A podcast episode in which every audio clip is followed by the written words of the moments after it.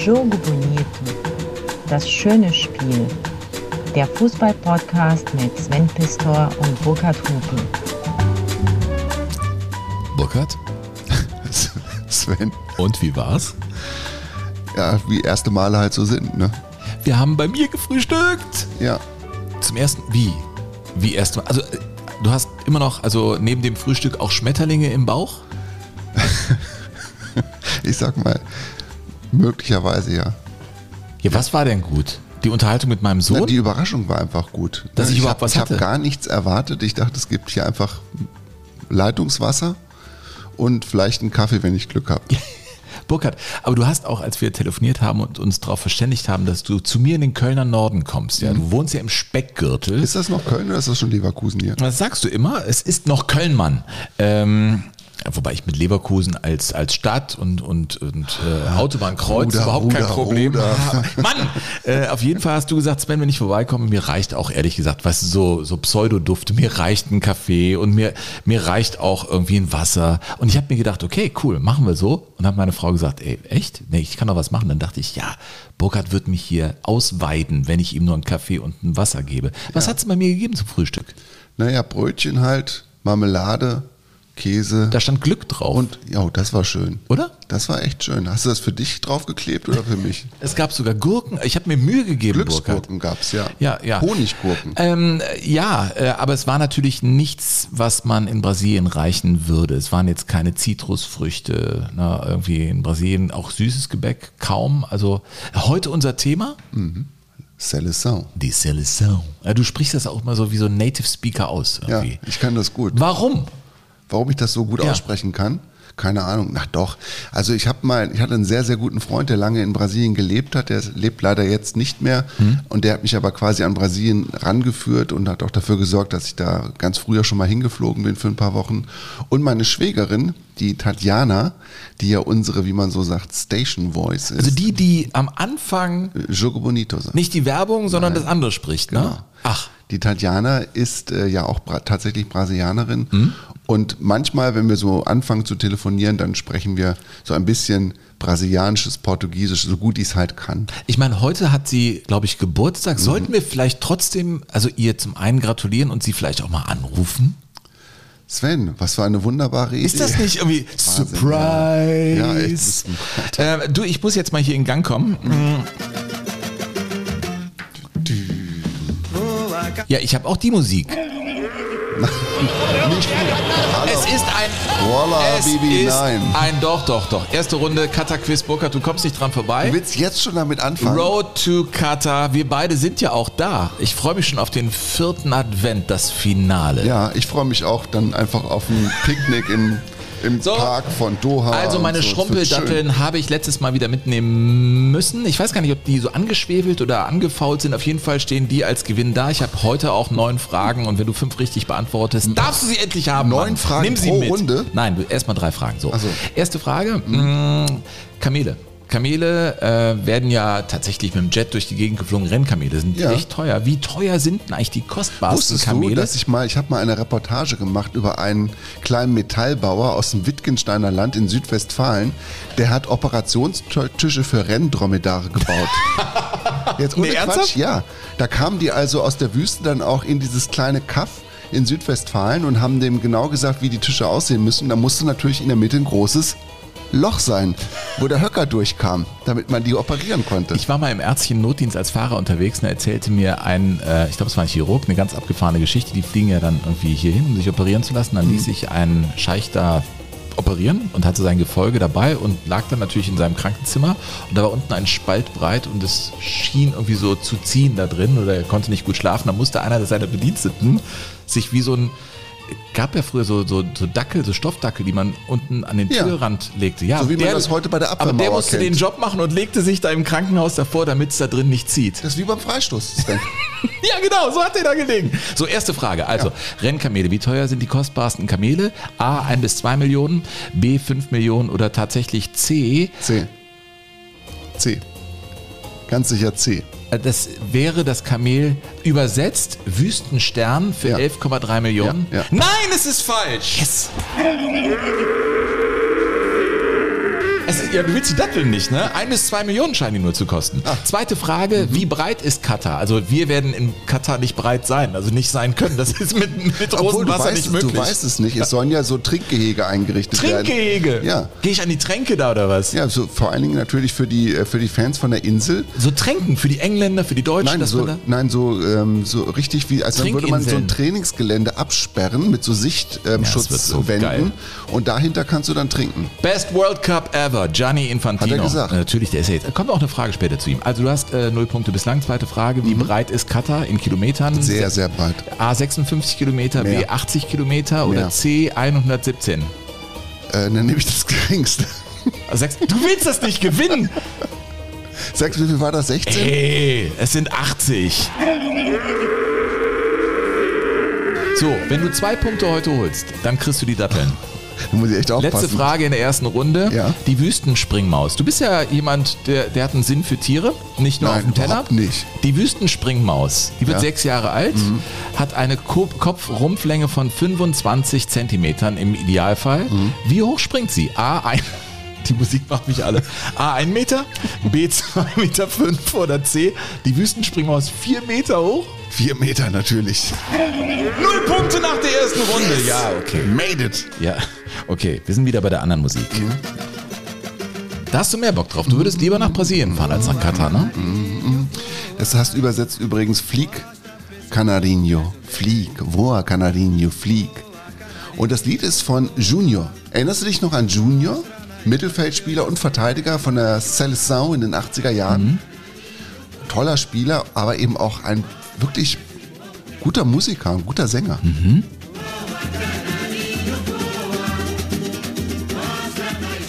Ich finde die Rhythmen immer so geil. Ja, aber man hat auch immer so Assoziationen sofort, ne? Also so, es geht dann gleich weiter und wir müssen nicht viel ausziehen. Könnte man das so zusammenfassen? Naja, das ist eine sehr, sehr produktive Herangehensweise an Musik. Also ich finde auch, Musik ist Mittel zum Zweck da. Und äh, ja, nein, das ist einfach schöne Musik, toller Rhythmus. Leo Vergildo Lins da Gama Junior. Also wir müssen uns ja auch jetzt mit diesen langen Namen wieder irgendwie auseinandersetzen. Ich werde so alt aussehen heute. Ich bin echt der Teutone in Sachen Aussprache. Du, Ey, 800.000 ähm, Singles hat er davon verkauft. Tatsächlich. Wahnsinn. der Junior. Und äh, ist eine Fl äh, Flamengo, also von Flamengo Rio de Janeiro, eine Legende. Hat fast 900 Spiele für die gemacht und war die rechte Hand im Mittelfeld von Sokrates 1986. Er war sozusagen der Haki-Wimmer von Brasilien. Wusstest du, dass Sokrates einen Bruder hatte? Der wurde ja nicht Weltmeister. Der Weltmeister wurde später? Rai. Rai war ein Bruder von Sokrates? Das, ja. Echt? Ein Ja. Halbbruder oder ein richtiger Nein, Bruder? richtiger Bruder und der wurde 94, er ging sogar als Kapitän in das Turnier und 94 wurden sie ja Weltmeister. Dunga, oder nicht? Dunga wurde dann Kapitän, übernahm das Amt, weil der Rai eine schlechte Vorrunde gespielt hat, aber der wurde im Prinzip auch Weltmeister. Rai, der König. Nee, Rai ist nicht der König. Roy ist der König, ne? Na du, ey, frag Rai, mich, nee, Rai ey, ist weißt der du, Rai, König. Roy, Rie. Rai, Rai, Äh, jedenfalls äh, ist es so, dass ne, wir natürlich uns äh, immer wieder ähm, mit Brasilien fasziniert beschäftigen und sagen, alles toll, toll, toll. super. Übrigens, der Junior ist auch Weltmeister geworden. Sechsmal Beachsoccer-Weltmeister. Ja, aber es gab ja auch dieses, äh, dieses eine Spiel, also wir, wir reden über die brasilianische Geschichte, wir werden heute Arthur Friedenreich kennenlernen. Da hast du dich darauf vorbereitet? Also, das ist, eine, so, das ist gar so eine faszinierende Geschichte, weil Arthur Friedenreich war ein Stürmer, als es losging mit dem Fußball in Ja. Brasilien und er war der erste farbige Fußballer, der richtig für Furore gesorgt hat in Brasilien. Fußball in Brasilien zur Jahrhundertwende, 19. auf 20. Jahrhundert, höchst problematisch, Oberschichtensport ne, und nur von Weißen ausgeführt und ähm, für die Schwarzen und auch für die Mulatten war da einfach kein Platz. Absolut. Ähm, aber es änderte sich ja drastisch äh, und also das können wir schon mal versprechen, da werden wir heute äh, drüber reden bei Seleção, unserem WM-Spezial in Jogo Bonito. Auf dem Weg nach Katar haben wir immer wieder äh, dieses Spezial. Wir werden über 1950 sprechen. Das ist ja das Debakel bei der Heimweltmeisterschaft, als sie gegen Uruguay Das verloren haben. Und zwei ganz bekannte Fußballer da standen und das miterlebt haben und versprochen haben, ey, das wird sich ändern. Wir werden Weltmeister. Wir reden über Pelé, wir reden über Mario Zagallo, wir reden über Ronaldo, der ja auch zweimal Weltmeister Jetzt verrat geworden doch ist. nicht alles. Ich will aber so ein bisschen spoilern. Nur, ja, ich wollte so ein bisschen. Was denn? Ich wollte etwas aufbauen, denn es ist ja nicht nur eine Triumphgeschichte mit Brasilien. Nein, überhaupt nicht. Du erinnerst dich, 2014 in Deutschland, Fußgängerzone, kurz vor dem Halbfinale. Glaubst du, dass wir die Brasilianer gleich schlagen? Hallo, ja, ich denke doch, ne? Mit wie viel? Das wird ein äh, knackiges 7 zu 1 für uns. 7-1. 7-1 for Brazil, yeah, true. Yeah, true. Mhm. Crazy shit, was, was raucht der? Und es kam so. Ja, die Kollegin Julia Scharf ist das gewesen auf, ne, auf der Straße und hat diesen Ton und wirklich äh, verbirgt vor dem Spiel der Deutschen gegen Brasilien. Das ist, Das ist wirklich geil. irre, ne? Burkhard, Ja. äh, so, komm, wir steigen noch mit diesem 7 zu 1 ein. Äh, wo hast du das erlebt? Ich war ja damals genauso wie du auch für die ARD-Radiowellen in Brasilien dabei und habe vorwiegend in Rio gearbeitet und habe das tatsächlich im großen Sendezentrum mit der gesamten Redaktionsmannschaft geguckt. Also wir haben da in mehreren Reihen zusammengehockt. Manche lagen, manche hockten, manche liefen aufgeregt hin und her und alle sprangen nachher natürlich nur noch und guckten sie ungläubig an. Man wird's, es, es gibt schönere Orte, wo man das gucken kann, aber im Prinzip ist es egal, wo man es geguckt hat, weil es brennt sich einfach in die DNA. Ja, und das war ja eine weltweite Nummer. Also, ich meine, die äh, deutsche Reportage haben wir alle im Ohr. Äh, in der BBC klang das so. Ich meine, das war ja so, dass zum Beispiel der Ronaldo, über den wir später reden, der war ja Kommentator. Wir alle haben ja die Bilder von ihm im Kopf, als er da entgeistert auf den Platz guckt und sieht, ey, der Miroslav Klose ist jetzt mit 16 WM-Toren mein alleiniger Rekordtorschütze. Das Besser, war als, besser als wie ich. als wie ich, das gibt's doch gar nicht. Its way through Fernandinho to Tony Kroos here. Kroos through the legs back into Muller. Muller, closer, brilliant save. Closer scores. Historic goal. Germany 2, Brazil nil. And Miroslav Klose is the all-time World Cup record goal scorer. And Brazil have a mountain to climb in their own backyard against Germany. And it's getting embarrassing. It could be four. It's turned square. Kroos. It's 4 0 to Germany after 25 minutes. Kommt's. Fernandinho caught in possession. Das 5-0 ist der Brazil Hammer. are being humiliated, humbled, and taken apart by Germany. They might be through again here. Kadira. Ozil. Kadira. 5 Zerstörung. Ja. Also an Tagen, die so ein bisschen trüber sind im Kölner Norden, mache ich mir das immer wieder mal an und ich komme gut drauf. Ja, die ist wirklich wahnsinnig gut gewesen, die Boah, wie Reportage. gut hat der man, man, muss das, man muss das sagen, er hat sich einfach komplett mittragen lassen und Aber da schwingt, da schwingt climb in diese, their own backyard. Ja. Was ist das für ein tolles Bild. ja, also die, also die Faszination und dieses ungläubige Staunen so schnell in Worte zu kleiden, ist wirklich bemerkenswert. Ja, und die Gesichter hat man ja alle noch äh, vor Augen. Ja, der kleine Junge, oder? Der kleine Der mit dem Junge. großen Getränkebecher und nicht mehr, nicht mehr wusste, was. Nachher war mehr Tränen im Becher als irgendwie Cola Na, der hat oder doch die Fanta. Brille, der hat ja geweint, der hat Ja. die Brille so hochgeschoben. Immer wieder hochgeschoben, Und ja. irgendwie diesen Becher da gehabt. Das ging ja rund um die Welt. Oder die Frau, die da völlig entgeistert Richtung Anzeigentafel schaut und ihr Freund oder wer auch immer steht da neben ihr und sie kann es einfach mit offenem Mund staunend überhaupt nicht glauben, was da gerade passiert. Ja. Und dieser Traum der Brasilianer, weißt du noch, als sie die Hymne da gesungen haben. Mhm.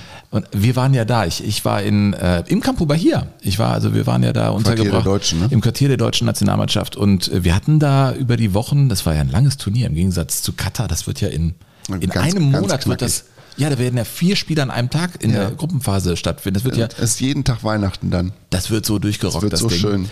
Wir hatten insgesamt sieben Wochen in Brasilien, äh, also mit Anreisen. Man muss ja ein bisschen früher hin und dann beginnt ja schon die Berichterstattung und man lernte sich so ein bisschen kennen und dieses Geflaxe und äh, an diesem Halbfinaltag werde ich nicht vergessen. Das war ja Santo André, das war der Ort, in dem wir untergebracht waren. Das waren so echt lehmige Straßen, kleiner Tante Emma Laden, nette Restaurants, man kannte sich und dann ging man zu diesem Spiel und guckte es zusammen und vorher waren sie schon auch so also flachsend lustig drauf nach Motto, schön, dass ihr hier gewesen seid, aber dann äh, fahrt mal schön wieder nach Hause, wobei es gab ja das Spiel um Platz drei.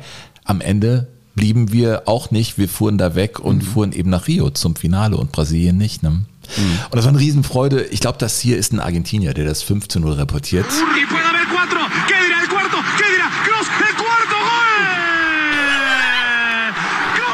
Der freut sich, glaube ich. Mit Argentinien und Brasilien ist kompliziert, Burkhard, oder? Ja, total kompliziert. Also nach dem Spiel saß ich im Taxi und der Taxifahrer gesagt, alles okay mit dem 7 zu 1. Ja, aber es darf jetzt eins nicht passieren. Argentinien darf nicht im Maracana in unserer Kultstätte Weltmeister werden. Das müsst ihr verhindern. Wenn ihr das zulasst, dann kündigen wir alle Freundschaften. En corto para Kedira, los contenciones se unen. Y ahora sí, pierna derecha y ¡uh! Del Mundo. Ich bin gut drauf. Wie geil ist das denn? Ja, aber also dieses äh, 1 zu 7 ist schon. Äh, ja, ist es eigentlich ein brasilianisches Trauma? Also wir machen ja, ist natürlich hier eines der größten Fußballspiele überhaupt aus deutscher Sicht. Und für die Brasilianer ist es ein, ein nationales Trauma gewesen im sportlichen Sinne? Also ich glaube, es wäre richtig eins geworden, wenn sie dann zwei Jahre später das olympische Finale gegen Deutschland, wenn sie das auch noch verloren hätten. Das haben sie ja dann glücklicherweise nach Elfmeterschießen gewonnen, die Brasilianer. Die haben Timo Horn überwunden und wer diesen Riesentorhüter Ja, Elfer ne? Killer, ja. Ja. Also muss- Überwindet, Ja. ja. Und ich glaube, damit haben sie sich, dann haben sie sich auch wieder versöhnt, ne? mit dieser, so ein bisschen jedenfalls, mit der, mit der Lage, in der sie sich befunden haben. Das waren ja schon auch starke Selbstzweifel, die dann in die brasilianische Fußballseele befallen haben. Die haben, ich weiß gar nicht mehr, welche Sportseite das war oder welche Sportzeitung das war, die hatte die Titelseite komplett in schwarz. Und da stand nur Zerstörung drauf. Ja. Zerstörung. Ja, weil es einfach auch so war. Ne? Luis Felipe Scolari, der Trainer dieser Mannschaft, äh, der auch irgendwie an anderer Stelle echt Pech hatte, der war ja auch mal nach Portugal gegangen, um da Europameister zu werden und dann hat er gegen Griechenland verloren im Finale. Stell dir das mal vor.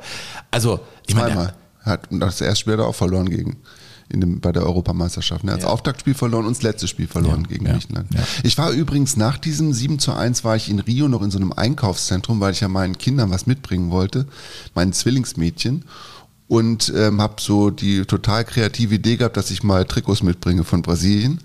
Und war dann in so einem Sportgeschäft, es war total leer. Ich werde nie vergessen, wie leer dieses Einkaufszentrum am Tag danach gewesen ist. Ich bin da komplett alleine durchgelaufen, war in einem Geschäft drin, suchte die Trikots aus, ein blaues und ein gelbes.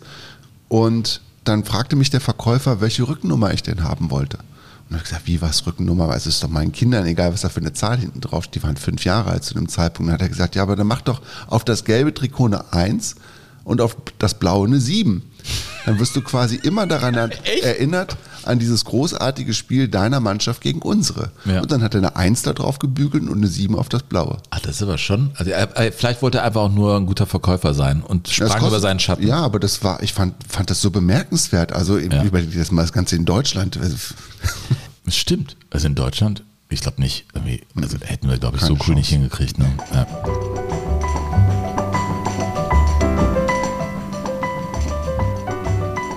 Ja, Sven, jetzt haben wir die große Chance, äh, Tatjana anzurufen. Tatjana ist ja meine Schwägerin und Tatjana ist unsere Wie, Moment, also unsere Station. unsere Voice? Station Voice, ja. Die am Anfang die immer- das Jogo Bonito haucht. Ach nee. Ja, die Tachi, die uns was über Brasilien, über die Seleção erzählen kann und die heute tatsächlich Geburtstag hat. Echt? Ja, komm, dann rufen wir einfach mal an. Äh, ah, warte mal, das ist aber die falsche Nummer. Ich will ja hier nicht irgendwie. Nein, dein äh, Gesicht will sie da- nicht sehen. aber jetzt müsste es klappen. Wie alt wird die denn? Das äh, weiß ich nicht. Darf, ob man, ich weiß es, aber ich weiß nicht, ob man das äh, sagen darf. Alô? Olá, Tatjana, minha cunhadinha. Bom dia. Bom dia. Bom dia, feliz aniversário. Obrigada, cunhadinho. Tudo bem? Tudo bem, e você?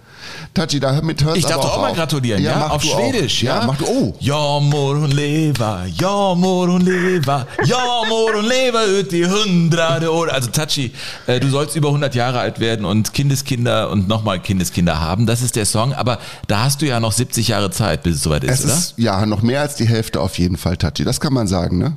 Bis, Ich bis, hoffe, bis zur 100. dass äh, man das sagen kann. Ich meine, Rekord in meiner Familie ist 106. Also, naja, guck mal, dann bist du noch weit von der Hälfte weg. Ja, genau. Also, ja. Mal Darf- schauen, was, äh, was da noch kommen soll. Darf man brasilianische Frauen nach ihrem Alter fragen? Nein, das macht man eigentlich Aha. nicht. Und äh, ab einem gewissen Alter bleibt man 15 oder 16.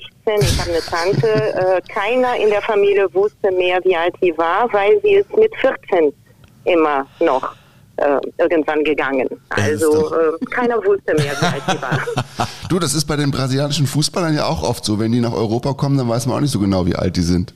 Okay, das kann auch daran liegen, dass sie es tatsächlich nicht wissen. Ähm, es gibt leider in Brasilien auch Leute, die keine Papiere haben und die das eigene dann Geburtsdatum tatsächlich nicht kennen. Aber ich weiß nicht, ob es bei den Fußballern so ist. Du sag mal, aus welcher Region in Brasilien kommst du und wie fußballverrückt sind die da? Gibt es da überhaupt Unterschiede? Ist man in Brasilien grundsätzlich, egal ob im Amazonas, äh, in der Hauptstadt Brasilia oder in, in Rio oder Sao Paulo, gleichermaßen Fußball begeistert oder würdest du sagen, nee, da gibt es schon Unterschiede? Ähm, ich würde sagen, es gibt schon Regionalisten, da wo natürlich die Mannschaften erfolgreicher sind, ist äh, die Begeisterung für Fußball größer. Ähm, das gilt nicht für WM. WM sind alle Fußballfans und äh, da sind auch Frauen äh, Fußballfans, weil ich muss sagen, ähm, in Brasilien ist es äh, ein bisschen anders als das, was ich in Deutschland beobachte. Wenn man so ins Stadion geht, sieht man tatsächlich weniger Frauen als äh, hier in Deutschland. Das heißt, äh, es ist schon eher so ein männlicher Sport. Und äh, die, die richtigen Fans sind meistens eher männlich als weiblich. Aber wie gesagt, versehen sind alle Fußballfanatiker, auch diejenigen, die wie ich sehr wenig Ahnung haben. Aber Tachi, du bist ja, du kommst ja aus einer fußballverrückten Stadt, du kommst aus Sao Paulo, du bist eine Paulista, sagt man, glaube ich, ne? Ja, genau. Und äh, schlägt dann dein Herz so ein kleines bisschen dann wenigstens auch für den FC Sao Paulo oder wenigstens für den FC Santos? Ähm, eigentlich muss ich sagen, mein Opa als ähm, Italiener war sehr großer Fan von Palmeiras. So großer Fan, dass wenn die schlecht gespielt haben, hat er äh, entweder den Ton ausgemacht vom Fernseher oder er hat den Fernseher wirklich ausgemacht und hat dann den ganzen Tag schlechte Laune gehabt. Aber mein Vater war mehr oder weniger Corinthians-Fan. Ähm, und Corinthians und Palmeiras geht gar nicht ähm, miteinander. Und wir waren wegen unserer Freunde, weil São Paulo ein bisschen schicker war als Mannschaft, ein bisschen wie Bayern München hier, ähm, waren meine Schwester und ich eher für São Paulo. Tatsache ist, es war mehr oder weniger Tabuthema in der Familie wegen dieser Konkurrenzen. Also, ja. Ähm, ja. Ja, Palmeiras hat mir der Belareti erzählt, der äh, ja in Brasilien aufgewachsen ist, in Sao Paulo. Er war Palmeiras-Fan, ist ja, mhm. ne, ist Palmeiras Grün, ist ja ein großer Traditionsverein, ist der, der Verein der italienischen Einwanderer da gewesen. Und äh, genau. Ja, ja, also das ist, das ist ja abgefahren. Aber wenn die Seleção spielt, also habe ich das gut ausgesprochen? Ich meine, ich versuche das immer, Burkhard, hör mal, kannst du wirklich brasilianisch? Das Austré war ja der Hammer, ey. Seleção. Kannst du, Burkhard, kannst du, hast du jetzt geblendet, das machst du ja normal nicht, aber kannst du wirklich in Brasilien eine Debatte über soziale Ungerechtigkeit führen? Nein. Okay. Aber Bier bestellen, das geht schon. Ja, das ja? geht. Okay, also, aber die Seleção, die Seleção, ähm, die ist äh, ein Heiligtum Brasiliens, ne? Ist das auch für dich so, wenn, also ich will jetzt nicht direkt zu diesem 1 zu 7 kommen, aber Tachi, wir kommen da nicht dran vorbei. Ja, aber fünf Sterne haben immer noch nur wir. Ne? Also da, Sehr gut, Tachi. dadurch kann man erkennen, wie wichtig die Seleção für die Brasilianer ist. Mhm. Tachi, es gibt ja in unserer Familie, in unserer gemeinsamen Familiengeschichte gibt es ja, die wird ja auch geprägt durch Aufeinandertreffen von Deutschland und Brasilien. Und als du mit ähm, meinem kleinen Bruder zusammengefunden hast, das war ja noch ganz frisch, und Deutschland spielte im Finale gegen Brasilien 2002. Kannst du mal erzählen, wie das so abgelaufen ist, also zwischen euch beispielsweise? Ah, es war ganz interessant. Da merkt man, dass es für die Deutschen auch eine ernste Geschichte ist, wenn äh, die deutsche Selektion äh, um die Finale kämpft. Und zwar ist so, wir haben damals äh, überwiegend oder unsere Beziehung lief über Telefon überwiegend und das war sehr teuer. Und dann haben wir so ausgemacht, dass derjenige, der gewinnt, den anderen anrufen muss und äh, dann äh, quasi das Telefonat bezahlen muss. Und kaum war das Spiel zu Ende, habe ich äh, deinen Bruder angerufen und äh, laut Feuerkörpergeräusche im Hintergrund und Jubel äh, konnte man hören. Und äh, ich muss sagen, ich war auch sehr gut drauf und äh, rief ihn dann sofort an und äh, er ging ran. Aber äh, er sagte nicht mal Hallo, er sagte nur, können wir später telefonieren? In einem ganz ernsten Ton. Und da kannten wir uns noch nicht so gut. Dann dachte ich nur, okay, der ist wirklich Fußballfan. Mhm. Dann habe ich gesagt, ja natürlich. Und er hat sich tatsächlich erst zweieinhalb Stunden später gemeldet.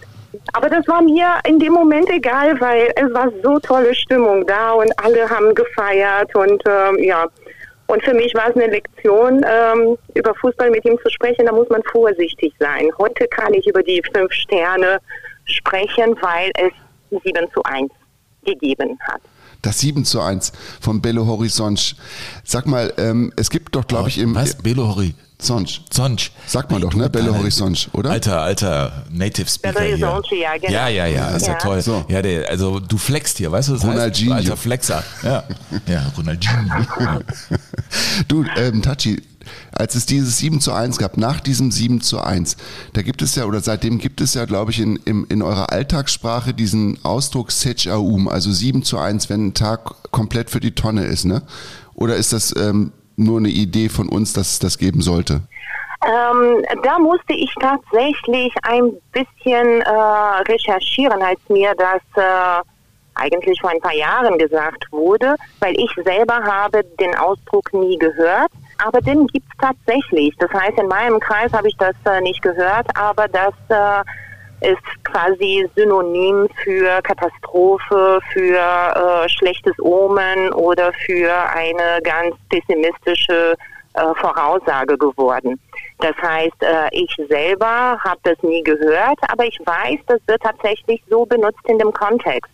Und äh, so gängig ist es nicht geworden, weil es ist nach wie vor so, obwohl die Brasilianer es eigentlich äh, mit einem, ja, mit Humor das angenommen haben, wie so typisch die brasilianische Kultur ist und äh, es gibt unzählige Witze drüber. Es ist trotzdem ein Thema, das noch schmerzt. Also ähm, wahrscheinlich deswegen wird der Ausdruck nicht so häufig benutzt, aber den gibt es tatsächlich. Ich glaube, wir alle wissen, wo wir waren, äh, als äh, dieses Spiel gespielt wurde. Ich war in Santo André. Darf man das so aussprechen? Weiß ich gar nicht. Ja, darfst du. Santo André, wie auch immer. Äh, hab das da äh, geschaut und bin dann durch den Ort gegangen. Es war sehr still. Die Brasilianer haben es aber mit Würde hingenommen. Muss man sagen, wir, wir sprechen natürlich auch über dieses 1 zu 7. Äh, wo hast du denn dieses 1 zu 7 geschaut und wie lief der Abend für dich? Das war ganz witzig, Sven, weil ich konnte das gar nicht schauen, denn ich war in einem Flugzeug von TAM, also von der brasilianischen Fluggesellschaft, äh, auf dem Weg nach São Paulo. Und ja, wir konnten das Spiel nicht schauen, aber der Pilot, der brasilianische Pilot, hat uns äh, immer benachrichtigt und äh, hat auch äh, angekündigt, als wir äh, abgeflogen sind, dass, äh, dass er immer die äh, Ergebnisse mitteilen würde. Aber er hat das nur bis zum dritten Tor mitgeteilt und irgendwann war Schweigen und dann wurde gar nichts mehr erzählt und damals äh, gab es noch nicht irgendwie WLAN im Flugzeug oder zumindest nicht in den äh, Economic Class. Also wir haben dann nichts mitkriegen können.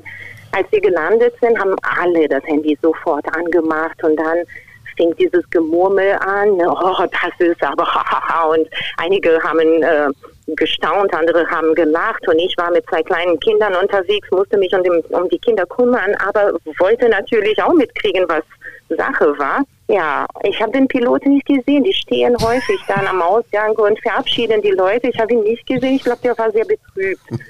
Das heißt, äh, ja, erst dann konnte ich erfahren, was geschehen war Naja. und dann konnte ich verstehen, warum er irgendwann nichts mehr gesagt hat. Tachi, die deutsche Nationalmannschaft, hatte eben ihre Reiseflughöhe erreicht und hat dann einfach weiter durchgezogen, das Ding. Ja, ja, das, du, das ist, äh, das ist ja wirklich etwas. Ich war auch ein paar Mal in Brasilien, äh, habe das erlebt, zum Beispiel, also A, bei der Fußball-Weltmeisterschaft, äh, aber auch die Begeisterung von Brasilianern. Ich ich habe ähm, da Spiele mit denen erlebt, wo sie äh, ein Elfmeterschießen gewonnen haben, bevor sie dann gegen Deutschland ausschieden. Das war ja eine Euphorie. Also der Brasilianer an und für sich, würde ich sagen, neigt zu, zu ganz, ganz großen Emotionen. Äh, was passiert in so einem Fall? Also was, was war da in den Tagen darauf in Brasilien äh, los, als du dann angekommen warst mit deinen Kindern? Ja, so man könnte erwarten, dass überall so äh, graue Wolken schweben und äh, Stille und die Leute irgendwie betrübt sind. Äh, und dass in den Zeitungen ganz dolle Analysen und was weiß ich denn. Nee, in den Zeitungen hat man schon natürlich Fotos gesehen von weinenden Spielern oder weinenden äh, Fans. Aber eigentlich äh, wurde überwiegend äh, drüber gelacht und äh, Witze drüber gemacht. Also ähm, die Stimmung war deswegen nicht schlecht. Zumindest in den Kreisen, wo ich war, äh, hat man sich nicht davon betrüben lassen und es war echt ähm, ja eher so, dass man ganz schnell kreativ geworden ist und ganz viele Witze drüber gemacht hat. Ja, das ist auch die beste Art, irgendwie damit umzugehen. Es ist ja auch eigentlich, es ist ja auch nur Fußball dann. Ja, aber also ich habe immer den. Eindruck, die Leute würden sich da in den äh, Atlantik werfen und es ist alles furchtbar und alles Nee, geht unter. das war, das war 2014 nicht mehr. Also ich habe das in Rio auch so erlebt. Ich war ja in Rio in der Zeit und da sind die, da gab es im Prinzip nur die einzige Forderung, die an uns Deutsche gestellt wurde, war das Finale gegen Argentinien zu gewinnen. Denn es durfte alles passieren, aber nicht, dass Argentinien im Maracanã Weltmeister wird. Kann man das so sagen, dass Ja, diese genau. große Rivalität zu Argentinien euch immer noch prägt in Brasilien? Ja, ja, das äh, ist tatsächlich so. Das ist tatsächlich so. Was äh, Churrasco-Qualität und Fußball angeht, ähm, sind Brasilien und Argentinien Rivale. Alles andere sind sie einfach nur Kumpels. Ja, die Churrasco, ist, muss man sagen, ist diese große Schweinerei, die dann auf den Tisch kommt, wenn man großen Hunger hat, ne? Ja, also ich sehe das als äh, eins der ziemlich leckersten Sachen, das man bestellen kann. Aber ja, Ja, der Burkhardt, du weißt es, der Burkhardt kommt gerne übers halbleere Glas und übers, übers Negative und so. Das ist schön, dass wir dich jetzt mal hier in der Runde haben. Mein Bruder ist Jetzt- übrigens genauso. Ja, ja, das scheint dann irgendwie ein, ein äh, äh, Muster zu sein. Jetzt hast du Kinder mm, und ähm, machen wir uns nichts vor, das Trikot der Brasilianer sieht schon cooler aus. Also von der Seleção. Ich will dir mal eins ja, ganz, ganz kurz, Sven, nur, eine, nur ein Gedanke. Ja. Ich habe den Großen neulich, da hat er gegen meinen Großen gespielt. Ja. Es gab ein Freundschaftsspiel zwischen den beiden Cousins. Und der Patrick, kann man ja an dieser Stelle mal sagen, der hat einen Wumms rausgelassen mit links. Das war so unfassbar und hat also so einen Schrägschuss oben rein in den Giebel. Das war eines der schönsten Tore, die ich jemals im Jugendfußball gesehen habe. Und da habe ich mir gedacht, da kommt ja alles zusammen. Da kommt die Qualität und da kommt der Wille dazu. Und das hat mich wirklich beeindruckt.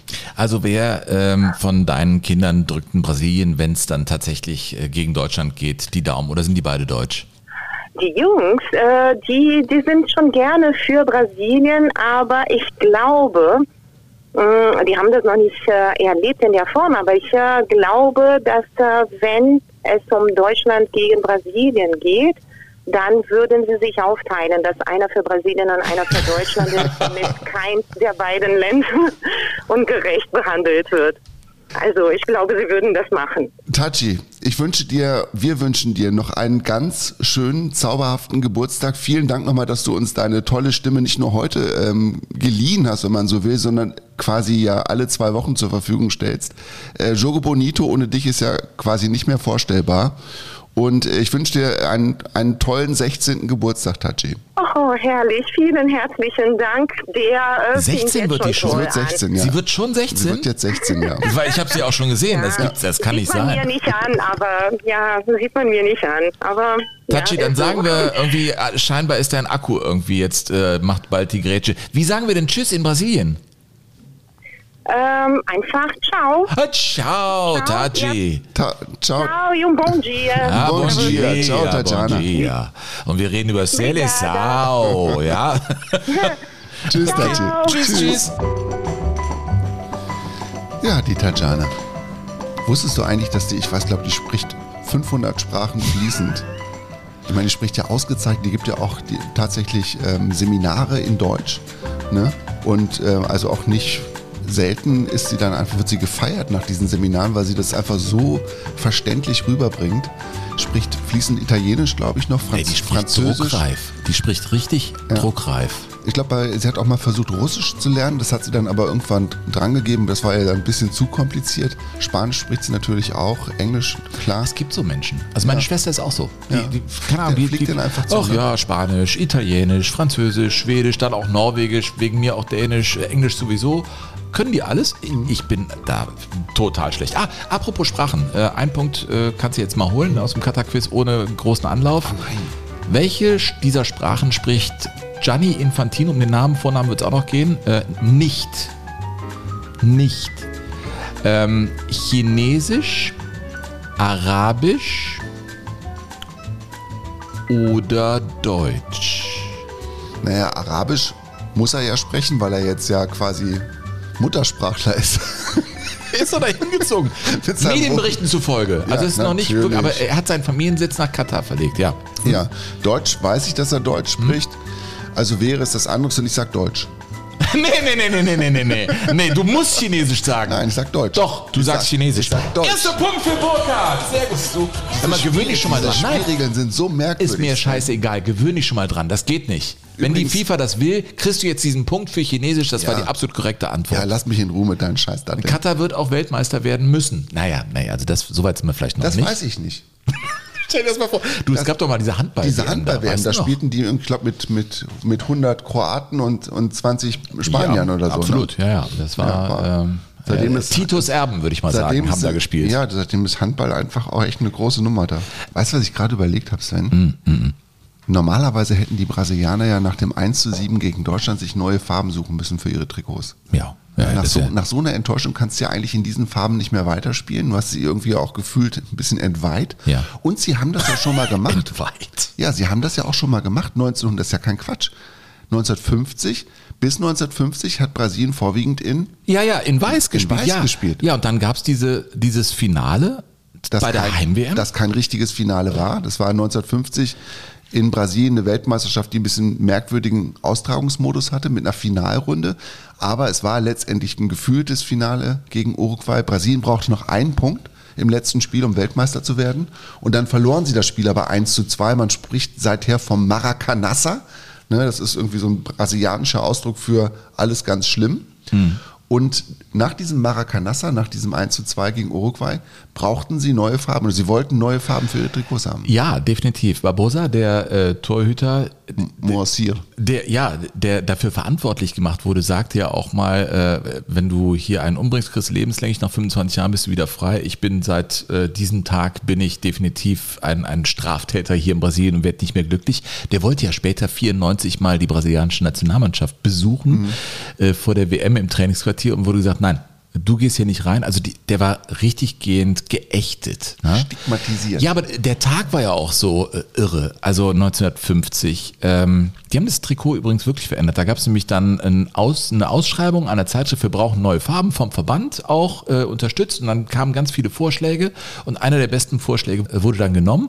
Und so spielte Brasilien fortan auch in diesem gelben äh, Trikot. Das ist tatsächlich ein Ergebnis dieses, dieses verlorenen Spiels gegen, gegen Uruguay der, der ist ja nicht mehr glücklich geworden, zumindest nicht im, im sportlichen Sinne. Und an dem Tag, an dem die da gegen Uruguay spielen, stand ja schon in den Zeitungen, das sind unsere Weltmeister. Also bevor das Spiel gespielt war, waren die sich so sicher, dass sie das Ding gewinnen. Und die Fallhöhe hätte ja gar nicht größer sein können in diesem damals fantastischen Stadion. Wir saßen ja da auch im Finale. Ich finde, dass wenn man drin war, ähm, dann hatte es den Charme einer riesigen Multifunktionsarena. Es ist nicht mehr das alte Maracana.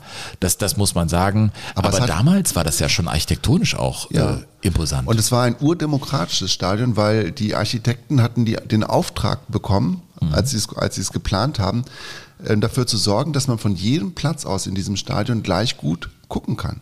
Ne, dass es also keine Privilegien gibt auf irgendeinem Platz. Erklär das mal heute einem Stadionbauer, dass du von den VIP-Plätzen nicht besser gucken darfst als von der, von der Stehplatztribüne hinter, hinterm Tor. Ne, du bist quasi auf jedem Platz gleich weit weg vom, vom Fußballfeld und das bei einem Fassungsvermögen von etwa 200.000, das ist schon eine Aufgabe. Ja, ja und das Coole ist, ähm, dass äh, du, weil du eben diese Trikotfarben äh, ins Spiel gebracht hast, als du das für deine Töchter gekauft hast, blau oder, oder gelb, das bringt mich äh, zum Finale 58. Kleiner interessanter Aspekt dabei. Das war nämlich so, dass die Schweden äh, mit Gelb gespielt haben in diesem Finale gegen Brasilien, die erste große Weltmeisterschaft, die sie da eben gewonnen haben oder die erste Weltmeisterschaft. Und dann mussten die Brasilianer ein Ausweichtrikot nehmen. Und dann gab es den Vorschlag vom Verband, dann lasst uns doch in Weiß spielen. Und ganz viele gesagt haben, um Gottes Willen, nicht, niemals nie Weiß, äh, das machen wir, nie wieder, machen wir nicht. Und dann sind die vorm Finale, das musst du dir mal vorstellen, ist dann schnell einer in die Stadt gefahren, hat sich irgendwelche blauen Trikots geholt, wirklich, ja, blauen Trikots und dann vorm Finale einer Weltmeisterschaft haben die dann hinten die Nummern drauf genäht, das Emblem des, äh, des, äh, des, Verbandes. des Verbandes und dann haben die im Prinzip mit schnell kurzfristig zusammengenähten Trikots da ihren äh, WM-Titel geholt. Stell dir das alles mal heute vor. Ich, also ich ich liebe solche Geschichte. Geschichten. Ist ja cool. Und seitdem ist eben das Ausweichtrikot der Brasilianer äh, eben blau. Aber zurück zu 1950. Ja. Da stand zum Beispiel einer auch in diesem Stadion, 18-jährig, der seinen Militärdienst äh, ableistete, in Olivgrün und mit Schlagstock. Also die mussten da auch schon natürlich die Leute äh, kontrollieren. Und weißt du, wer das war? Das war Mario Zagallo. Ach, der Mario Zagallo, der dann später 58 neben Pelé, einer von, von den furiosen fünf im Sturm, in der Offensive äh, von Brasilien, der stand da und musste sich diesen Untergang des brasilianischen Fußballs äh, hautnah angucken. Er hat sich geschworen und der war äh, ganz spät erst Nationalspieler geworden, mit 26. Also kurz vor der WM in Schweden wurde der erst Nationalspieler, aber er hat sich geschworen, wir müssten diese Scharte auswetzen. Also Mario Zagallo. Und später dann noch Weltmeistertrainer 1970. Ja, genau. Oder Pelé. Pelé, der äh, ganz jung war und äh, dieses Finale am Radio in seinem Heimatort äh, gehört hat, zusammen mit seinem Vater. Und das muss man wissen, Pelés Vater war ja auch ein bekannter brasilianischer Fußballer, ne? Äh, Dondinho. Das war äh, sein Vater, der gespielt hat, äh, und war ein Stürmer, der ein super Kopfballspiel äh, gehabt hat. Der hat Pelé zum Beispiel beigebracht, ganz wichtig Pelé, nie die Augen zumachen beim Kopfball. Ne, Also immer die Augen aufhalten, damit du weißt, wohin du köpfst. Und du weißt, per Kopf machte er das 1 zu 0 Pelé im Finale 1970. Die beiden hörten auf jeden Fall äh, diesen Untergang des brasilianischen Fußballs und äh, der Vater von Pelé weinte nach diesem Spiel.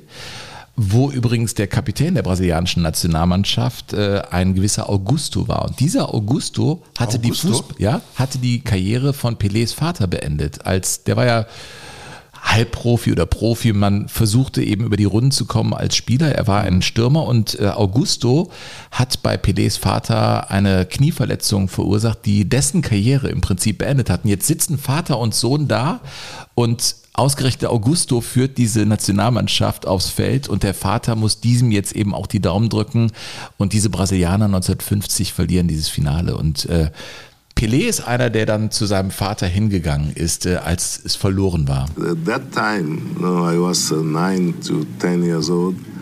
Um, I saw my father crying. The man used to say, "The father, man, don't cry, man, don't cry." uh, then I asked, "Why you crying?" He said, uh, "Brazil lost the World Cup." I don't know what to say to him. They say, say no, don't worry, don't cry. I'm gonna win one World Cup for you. then this was uh, uh, eight years late. Yeah. Now with 17, I was in Sweden, and Brazil won the World Cup. Ja. Du weißt du, dass ich, obwohl man den ja gar nicht so oft gehört hat, ich glaube, ich würde Pelés Stimme unter 100.000 Stimmen immer raushören. Ja. Die ist so, sie ist so besonders, ne? Die hat immer so auch so dieses leicht, die klingt irgendwie immer so leicht alkoholisiert auch, obwohl sie das natürlich nicht ist. Mhm. Und ja, also habe ich gerade gedacht, also Pelés Stimme würde ich immer erkennen, immer. Allein der Name ist natürlich auch schon äh, eine. Was heißt, was heißt Pelé eigentlich, Sven? Du hast dich doch jetzt damit beschäftigt. Ja. Hast du es denn jetzt endlich rausgefunden? Was eigentlich heißt Pelé? Das heißt doch alles irgendwas da. Edson Arantes do Nascimento Ja, das ist ja sein ich. wirklicher Name. Ja. Übrigens, witzigerweise haben die äh, Eltern äh, ihn benannt nach Edison. Also, weil sie so dankbar waren, dass Das in I ihrem vergessen, Ort, oder was? Ja, Edson aus Edison. Thomas Edison wurde Edson, weil die so dankbar waren, dass Strom in, in den Ort kam. Und haben gesagt, okay, dann soll er eben Edson heißen. Und er hatte ja so Ach, weil viele... Strom in den Ort Ja, kam. die waren dankbar, dass äh, Thomas Edison da irgendwie äh, einer Thomas der Erfinder- Alpha Edison übrigens für dich immer noch. ja, ernsthaft, da waren die so dankbar und haben dann aus Edison haben die Edson gemacht. Ach, das ist ja interessant. Ja, äh, und er spielte da und äh, ich meine, er war mit Straßenmannschaften Was heißt denn jetzt unterwegs. Pelé? Pelé heißt gar nichts, null. Also er ist benannt. Es gab wohl Also es in gibt seinen keine Straßen- Bedeutung. Es, er hat es ja selber mal erklärt. Also ich habe gelesen in, in seiner Autobiografie, dass ähm, ein Junge, der im Tor stand, Bille hieß. Bille und äh, er war so gut, der spätere Pelé, dass die immer wieder gesagt haben, jetzt musst du auch mal ins Tor, sonst haben wir ja überhaupt gar keine Chance. Also stand er da drin und dann muss ein kleiner Junge zu ihm gekommen sein und hat ihn dann wie genannt. Also er hat es ja selber erzählt. a little boy in the street, he called me Pele. For me, that time was ugly, you know, because I got mad with him. I said, hey, my name is Edson. How you call Pele? What mean Pele? Everybody started to laugh. yeah, I just remember a fight with him. I was in the school. I got three days suspended because he called Pele. Said, hey, my name is Edson. This ugly name I don't like. Then now I have to accept. Ja, Pelé. Und er hat auch gesagt, dass es für ihn schön gewesen sei, äh, Pelé als Künstlernamen zu haben, weil für ihn gibt's immer noch den Edson, den privaten, und Pelé, wenn er in diese Figur schlüpft, dann ist das wie so ein Superman-Kostüm. Aber vielleicht war das auch so gewollt, Sven, dass Pelé nichts bedeutet, weil Pelé im Prinzip alles bedeutet für den Fußball. Ja, Ja, das stimmt. Ich finde es ja auch interessant, wo der herkommt. Also äh, das Team zum Beispiel seines Vaters hieß Minas Gerais, was so viel heißt wie allgemeine Minen. Mhm.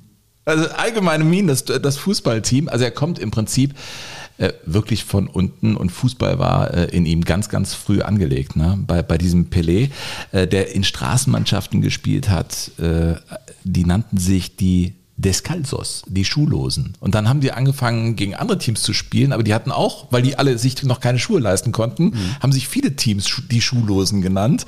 Und dann haben sie sich umbenennen müssen und dann haben sie gesagt, okay, Unabhängigkeitstag in Brasilien, komm, dann benennen wir uns Sete de Septembro.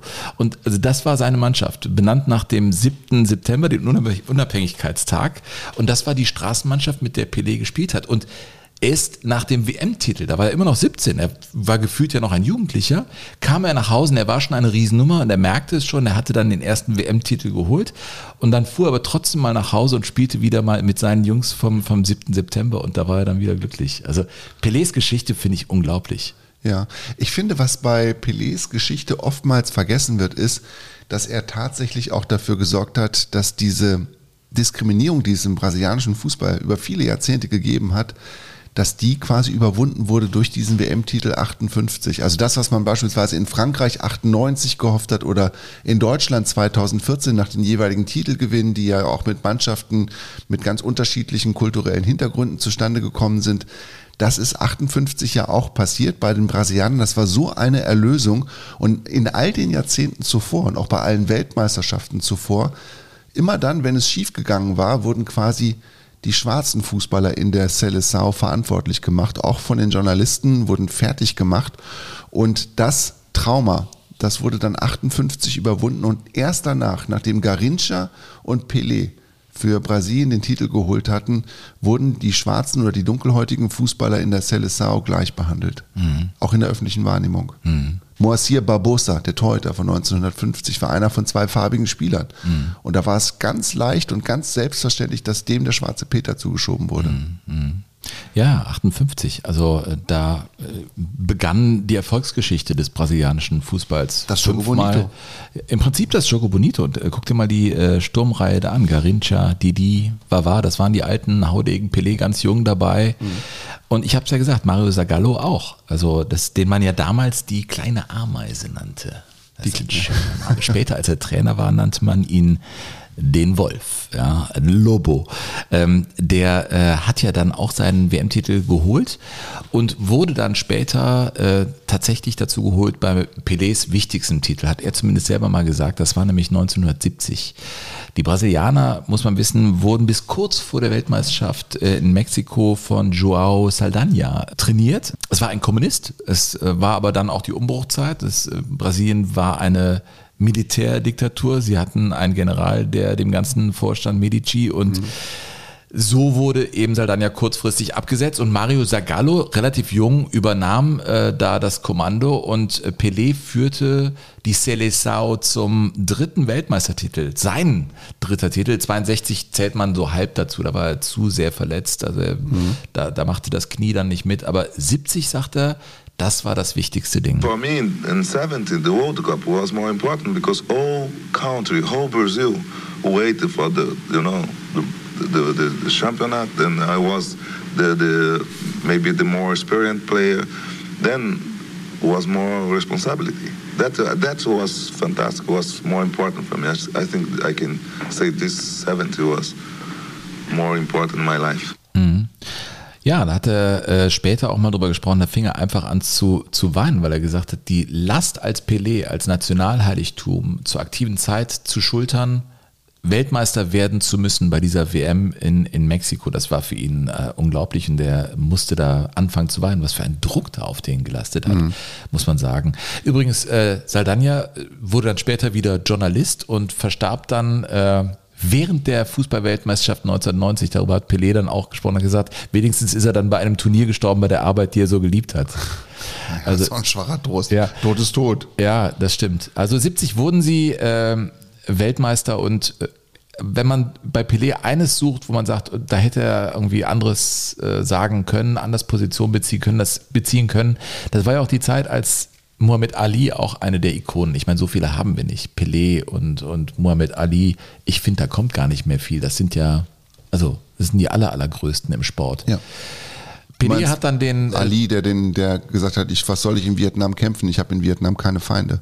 Und gesagt hat, ich gehe nicht zum Militär. Ja, oder ich lege den Namen der Sklaverei ab und äh, konvertiere und heiße ab jetzt Muhammad Ali, der tatsächlich im Knast saß, der nicht nach Vietnam gegangen ist, der aufgestanden ist und ja, der, der sehr unbeugsam war und der nichts gescheut hat. Ich weiß, worauf du hinaus willst, Sven, aber ich weiß nicht, ob man Menschen so miteinander vergleichen kann. Ali war ein politischer Mensch. Mhm.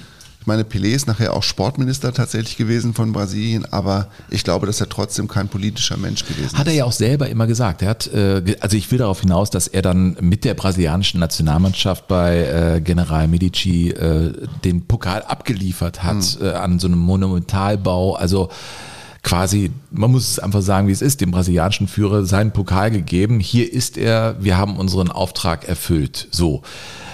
Und er ist dann da geblieben. Es war ja eine Zeit, als äh, also die Oppositionellen äh, kopfüber hingen. Jamal Rousseff, du erinnerst dich an die, das war damals eine Oppositionelle, die unter dieser Diktatur sehr gelitten hat. Ganz viele sind auch ausgewandert aus Brasilien. Genau. Und Pelé hat sich da nicht positioniert. Er selber hat immer argumentiert, ich habe immer mit mächtigen Menschen zu tun gehabt, weil ich eben so ein großer äh, Star war. Aber ich bin auch überall erstmal hingegangen und habe irgendwie mit Menschen gesprochen. Äh, Aber also es werfen ihm einige auch vor, dass er da nicht Position bezogen hat, weil sein Wort hatte schon damals und auch heute sehr viel Gewicht, aber er hat sich da einfach rausgehalten. Ja. Weißt du, was mir jetzt gerade so durch den, durch den Kopf geht? Ähm, ob man der deutschen Fußballnationalmannschaft diesen Vorwurf nach 2022 auch eines Tages machen wird, dass sie sich in Katar vielleicht doch nicht deutlich genug positioniert hat. Ja. ja, das müssen wir einfach mal abwarten. Also es ist immer auch die Gelegenheit, so eine Bühne zu nutzen. Also Ich finde, das ist eine, das ist eine Pflichtnummer. Also das ist, der öffentliche Druck ist so groß, finde ich. Und du kannst jetzt nicht sagen, jetzt konzentrieren wir uns nur auf den sportlichen Bereich. Also irgendjemand beim DFB muss sich da einfach auch committen und zwar nicht nur im Vorfeld, sondern ähm, während des Turniers. Ja. Ja, das, äh, das ist so. Äh, ich glaube, da geht es aber auch um Wahrhaftigkeit und um Glaubwürdigkeit. Also so meinst du, Olli. Bierhoff kriegt das nicht so gut hin? Ich lasse das einfach mal so stehen. Ich habe noch eine kleine Frage, Sven. Ich habe ja von meiner Schwägerin Tatjana auch versucht, so das ein oder andere Bonmot auf Portugiesisch aufzuschnappen. Und sie hat mir mal ein ganz tolles ähm, verraten. Ähm, da haben wir uns unterhalten und dann habe ich, hab ich gesagt, oh, ich muss jetzt los, ich habe Hummeln im Hintern. Und dann hat die sich kaputt gelacht. Wie Hummeln im Hintern? Und dann habe ich gesagt, ja, wenn man ganz unruhig ist und wenn man keine Zeit hat und wenn man ganz nervös wird, dann sagt sie, ach, das ist ja lustig, weil bei uns gibt es das auch, so einen ähnlichen Ausdruck.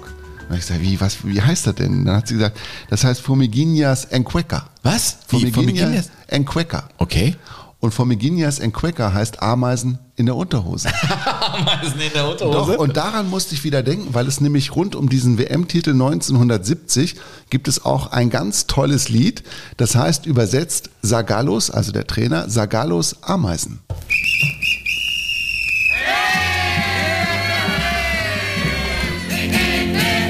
Deram no mundo um abalo.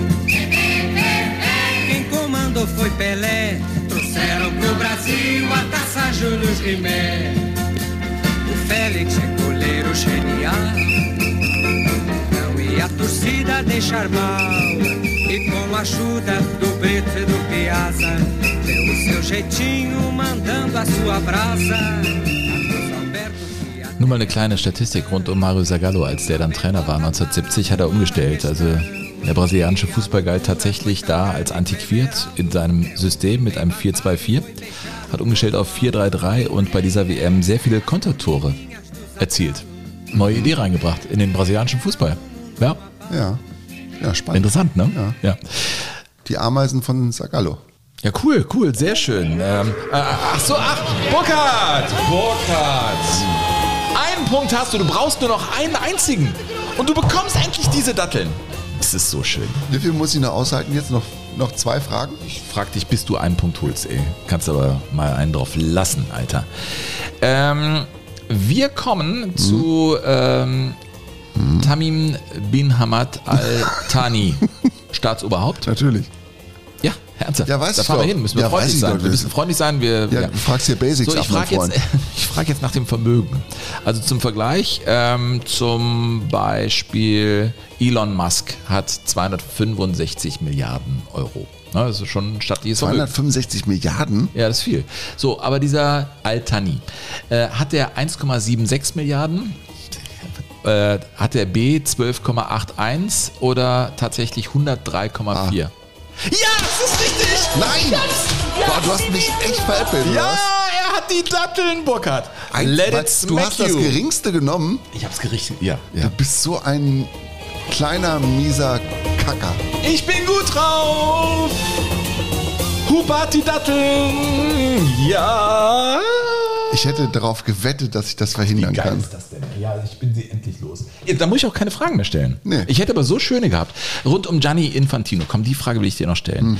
Gianni ist ja nur ein Rufname. Wie heißt er denn wirklich? Er hat übrigens in der fünften Liga gespielt in der Schweiz. Oh. Zumindest äh, behaupten das Menschen, dass Gibt es er da denn fünf gekickt. Ligen in der Schweiz?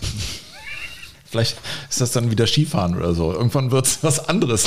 Kann ja sein, dass das so übergeht in eine andere Sportart in der Ja, Schweiz. weiß, weiß man ja nicht. Ich weiß das nicht, Sven. Ich frage doch nur nach. Frage in die Jogo Bonito Community. Gibt es fünf Ligen in der Schweiz? Ja. Werden wir in der Schweiz gehört? Dann grüßt uns. Das wäre, ja, oder? Ja. Ich, ich schicke Datteln. Vielleicht. Ähm, ja, Gianni Infantino, heißt der tatsächlich Giovanni Vincenzo? Äh, B, jetzt kommt's, Gustavo Aninha, also Gianni, keine Ahnung, also so, so Gustavo Aninha. Oder C, äh, Gianluca.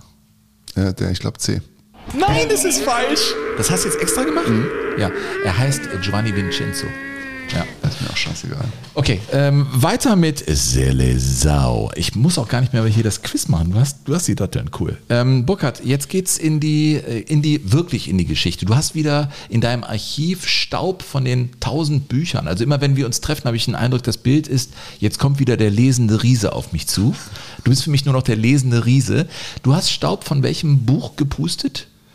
Ähm, das vergessene Genie von Martin Curry. Natürlich. Und da geht es um Arthur Friedenreich und die Anfänge des brasilianischen Fußballs. Und dieser Arthur Friedenreich hat nicht nur einen merkwürdigen Namen für einen brasilianischen Fußballer, sondern der hat auch eine äußerst außergewöhnliche Geschichte. Der ist Ende des 19. Jahrhunderts in der Nähe von Sao Paulo aufgewachsen und war der Sohn eines deutschen Kaufmanns, der aus Hamburg ausgewandert ist, in der zweiten Generation allerdings schon, und einer brasilianischen Grundschullehrerin. Das Besondere war aber, dass das eine schwarze Grundschullehrerin gewesen ist, dass also ein weißer Kaufmann eine schwarze Grundschullehrerin geheiratet hat. Das war damals noch total unüblich, denn man muss wissen, 1888 ist erst das Ende der Sklaverei ausgerufen worden in Brasilien. Das war die letzte westliche zivilisierte Nation, die sich von der Sklaverei verabschiedet hat. Und um mal diese Dimension der Sklaverei zu begreifen in Brasilien, also ich sage dir jetzt mal eine Zahl, 600.000 US-amerikanische Sklaven hat es gegeben in der Geschichte der Sklaverei der USA. Also 600.000 Menschen, die aus Afrika nach Amerika verschleppt worden sind. Was glaubst du, wie viel waren es in Brasilien? Also ich, ich habe die, ich habe da mal was gelesen. Es, es wird äh, schon wesentlich mehr gewesen sein, aber die genaue Zahl habe ich nicht im Kopf. Dreieinhalb Millionen, also Boah. sechsmal so viel. Ja. Sechsmal so viel. Und das Ende der Sklaverei wurde also beschlossen und wurde aber natürlich nicht gleich gelebt. Und was dieser Vater von Friedenreich gemacht hat, nämlich eine Schwarze zu heiraten, war komplett außergewöhnlich. Also natürlich gab es sexuelle Kontakte zwischen Weißen und Schwarzen, aber dass dann auch wirklich geheiratet wurde, das war selten. So, und dann kommt der Friedenreich also zur Welt, merkt relativ schnell, dass er gut kicken kann und stößt aber überall auch auf gesellschaftliche Widerstände, weil er eben die falsche Hautfarbe hat und weil Fußball in seinen Anfangsjahren ja nicht nur in Südamerika, sondern auch in Europa ähm, ein Oberschichtensport gewesen ist. Und das war in Brasilien ganz genauso. Ne? Also das waren die ersten Jahre waren einfach dominiert von einer Oberschicht, in der die ähm, Sklaven oder die ehemaligen Sklaven natürlich nichts verloren hatten. Und diesem Friedenreich ist trotzdem eine Karriere gelungen, die höchst erstaunlich ist. Und was noch erstaunlicher ist, dass sich heute fast kein Mensch mehr an diese Karriere erinnern kann, außer eben vor allen Dingen seinem ähm, Biografen Martin Curry. Friedenreich ist ja total vergessen worden. Äh, Den kennt ja in Deutschland fast niemand und in Brasilien kennt ihn auch fast niemand. Das muss man ganz eindeutig dazu sagen. Und es ist das Verwunderliche, warum ist er so in Vergessenheit geraten, obwohl er eigentlich an so vielen Pioniertaten dabei war. Er hat eben das entscheidende Tor geschossen bei dem ersten internationalen Titel der brasilianischen Nationalmannschaft. Er war aber auch im ersten Fußballspiel, im ersten Spiel der äh, brasilianischen Nationalmannschaft war er dabei. Da wurden ihm zwei Zähne ausgeschlagen. Er hat, wie gesagt, er hat dieses, er hat den ersten Pokal für eine brasilianische Nationalmannschaft geholt, nachdem er sich wirklich gegen unheimlich viele Widerstände durchgesetzt hat, als Fußballer sehr erfolgreich gewesen ist und auch dafür gesorgt hat, dass sich die Vereine geöffnet haben für schwarze Fußballer und es dann so ganz allmählich etwas normaler wurde. Und dann hat eben auch die brasilianische Mannschaft, Nationalmannschaft, die Seleção auf Mulatten wie Friedenreich zurückgegriffen. Und dieses eine Tor, das er geschossen hat, 1919 im Endspiel des, der Copa Libertadores, ach, siehst du jetzt hängen. Ich wusste, dass ich mich bei diesem Titel Copa ein, Libertadores. Du. Ja, So. ja. Da, ich also weiß schon, was diesem, du meinst. Bei diesem Pokal, da in Ja. Südamerika, Länderpokal, Ja, ja, ja. Ne, gab es das Endspiel in Rio Hm. zwischen Brasilien und Uruguay und da hat er das einzige Tor geschossen in der Verlängerung, 1 zu 0, total seltenes Ergebnis in der Zeit damals. Und die Menschen waren so happy, dass sie ihm natürlich spontan auch ein Lied geschrieben haben.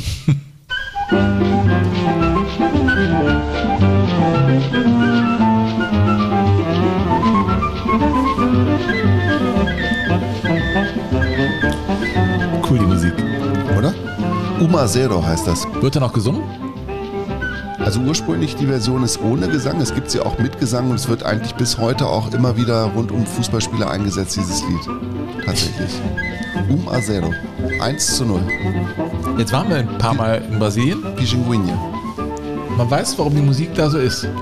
Das ist cool. Ja, es hat einfach so diese, diese Leichtigkeit und so, auch selbst wenn es eben noch irgendwie geregnet hat.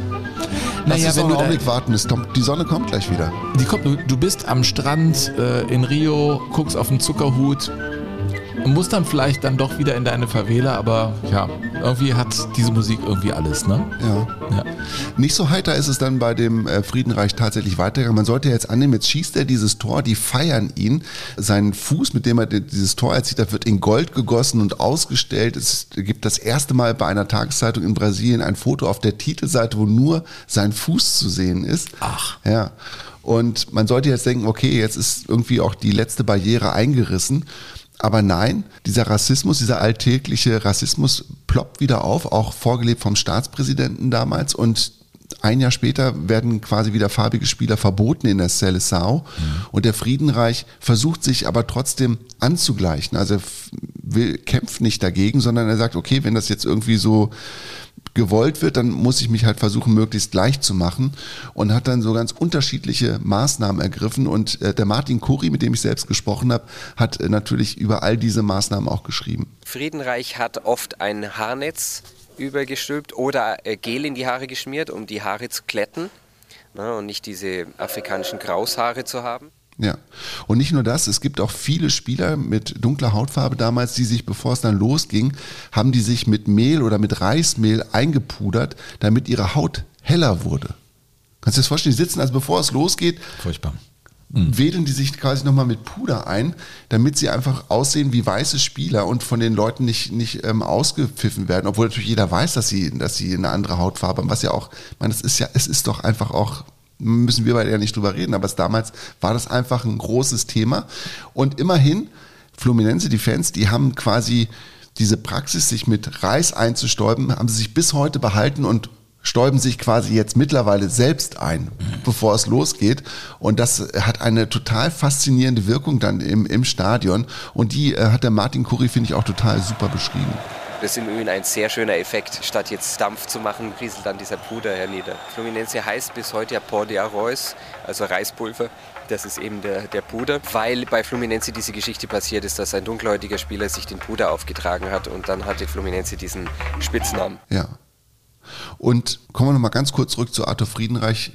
Die Biografie geht jetzt auch nicht so ganz prickelnd zu Ende. Er hat 1930 wieder bei der WM, bei der ersten WM damals in Uruguay nicht mitspielen dürfen, weil die Spieler von Sao Paulo die Nationalmannschaft boykottierten. Es waren dann nur Spieler von Rio dabei und er spielte unglückseligerweise in Sao Paulo Fußball. Also der beste Spieler seiner Zeit hat nie bei einer Weltmeisterschaft mitgespielt. Danach war er dann zu alt. Dann fing es auch gerade an mit dem Profifußball. Da konnte er aber auch nicht mehr genug verdienen, damit er irgendwie ausgesorgt hatte und ist dann eher so in Vergessenheit geraten und ist dann ja, einige Jahrzehnte später gestorben, aber in großer Armut und es hat sich eigentlich kaum noch jemand daran erinnert. Und kurz nachdem er gestorben hat, hat der Pelé sein tausendstes Tor geschossen, übrigens 1969 und wurde gefeiert in, im ganzen Land.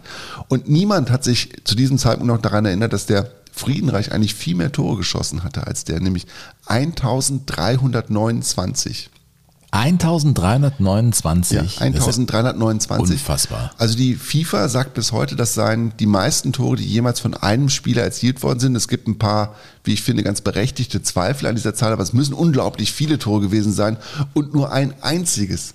Ein einziges habe ich gefunden, das bis heute erhalten geblieben ist. Es muss so 1930 gewesen sein und wurde im Radio übertragen. Salto, Nascimento, gol!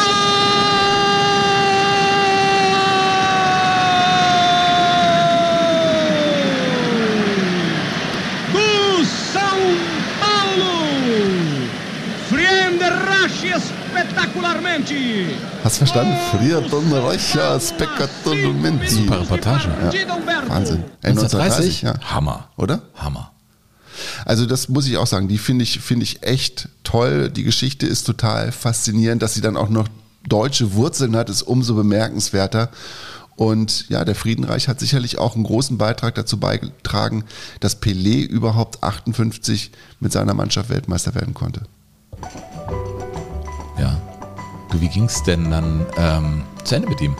Er ist dann in großer Einsamkeit und Armut gestorben, hatte Parkinson und Arterienverkalkung und ja, ist im Mausoleum der Amateursportler von Sao Paulo beigesetzt worden. Und es gibt tatsächlich einen ganz berühmten Schriftsteller, Eduardo Galeano, der über ihn was zu Papier gebracht hat, was ich total faszinierend finde.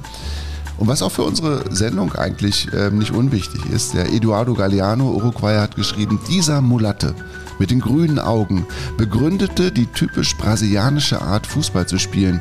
In den feierlichen Ernst der weißen Stadien brachte Friedenreich die frech vergnügte Unbotmäßigkeit der kaffeebraunen Jungen, die ihren Spaß dabei haben, in der Vorstadt einen Ball aus Lumpen zu treten.